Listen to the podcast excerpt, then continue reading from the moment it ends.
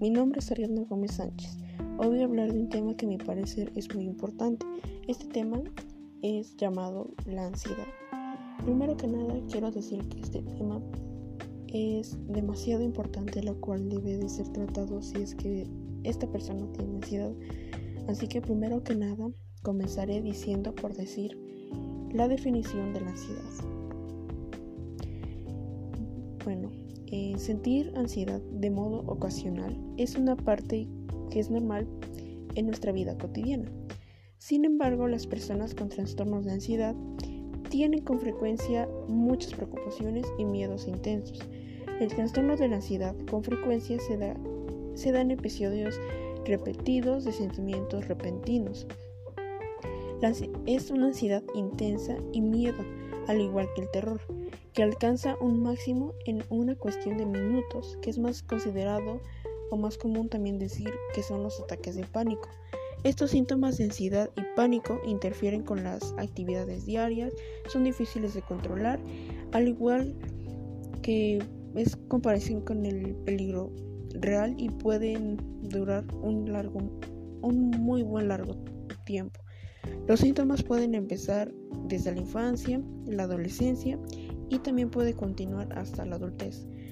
Algunos ejemplos pues del trastorno que es la ansiedad son trastornos de ansiedad generalizado, los trastornos de ansiedad social o fobia social, que esto quiere decir que le da ansiedad a aquella persona tener que socializar con las demás personas, encajar en algún grupo de amigos y tener que o bueno, que todo el todo el tiempo están con esa ansiedad de caerles bien a las demás personas o de poder encajar en algún grupo de personas.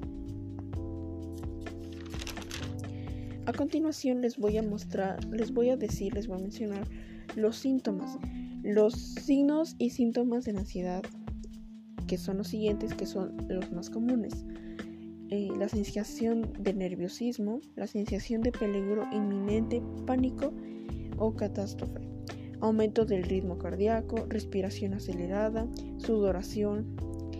muchas veces se da a que la persona sienta síntomas como temblores, que la mayoría del tiempo siente ese temblor, la sensación de debilidad o cansancio. Eso quiere decir que pues muchas veces las personas se sienten con la debilidad, que pues no tengan tantos ánimos de hacer ciertas cosas, que tengan ese cansancio problemas para concentrarse o para pensar en otra cosa que no sea la preocupación actual.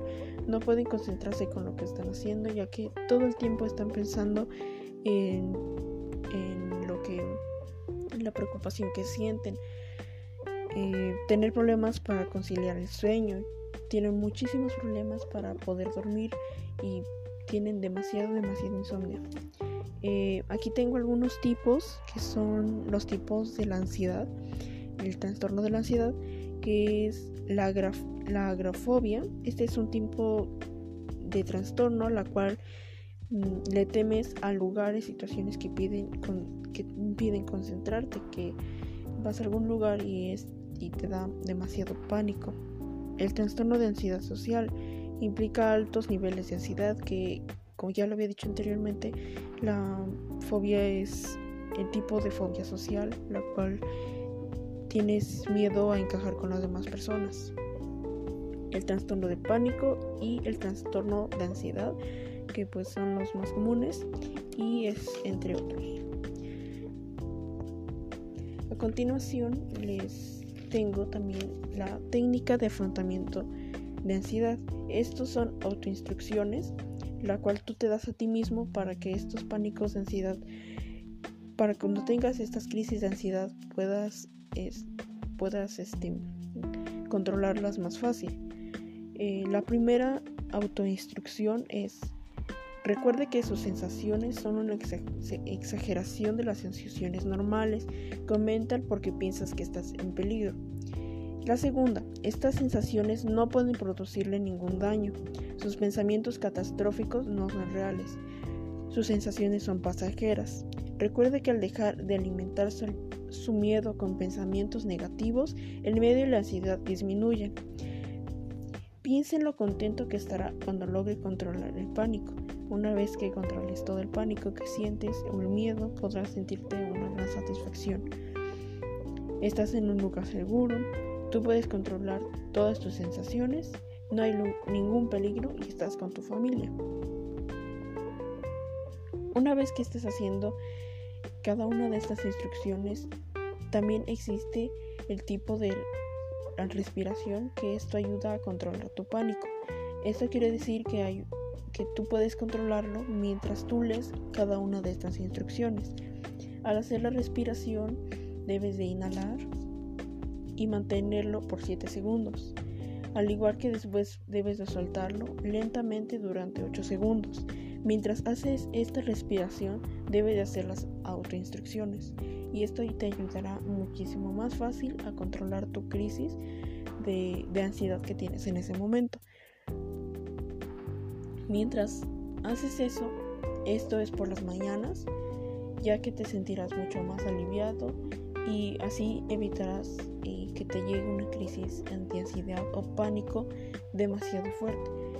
También la tienes que hacer entre medio de las actividades. Por ejemplo, si tienes algún tipo de trabajo que, no sé, termina su trabajo a las 2 y empiezas a las 10. De 10 a 2, entre medio debes hacer esta respiración. Si tu hora de laboral a las 6, debes de hacer otra mitad para hacer también este tipo de respiración. También en la noche tienes que hacer otro tipo de eh, este mismo respiración prácticamente es todos los días para que tú te sientas mejor contigo mismo. Al igual que para controlar esta ansiedad y te puede ayudar demasiado a hacer algún tipo de actividad extra, ya sea hacer ejercicio, correr, y hacer algunas sentadillas y cosas así. Bueno, esto sería todo por el tema de tratar de la ansiedad. Es algo demasiado complejo, pero traté de disminuirlo un poco Así que espero que les haya gustado y nos vemos en la próxima.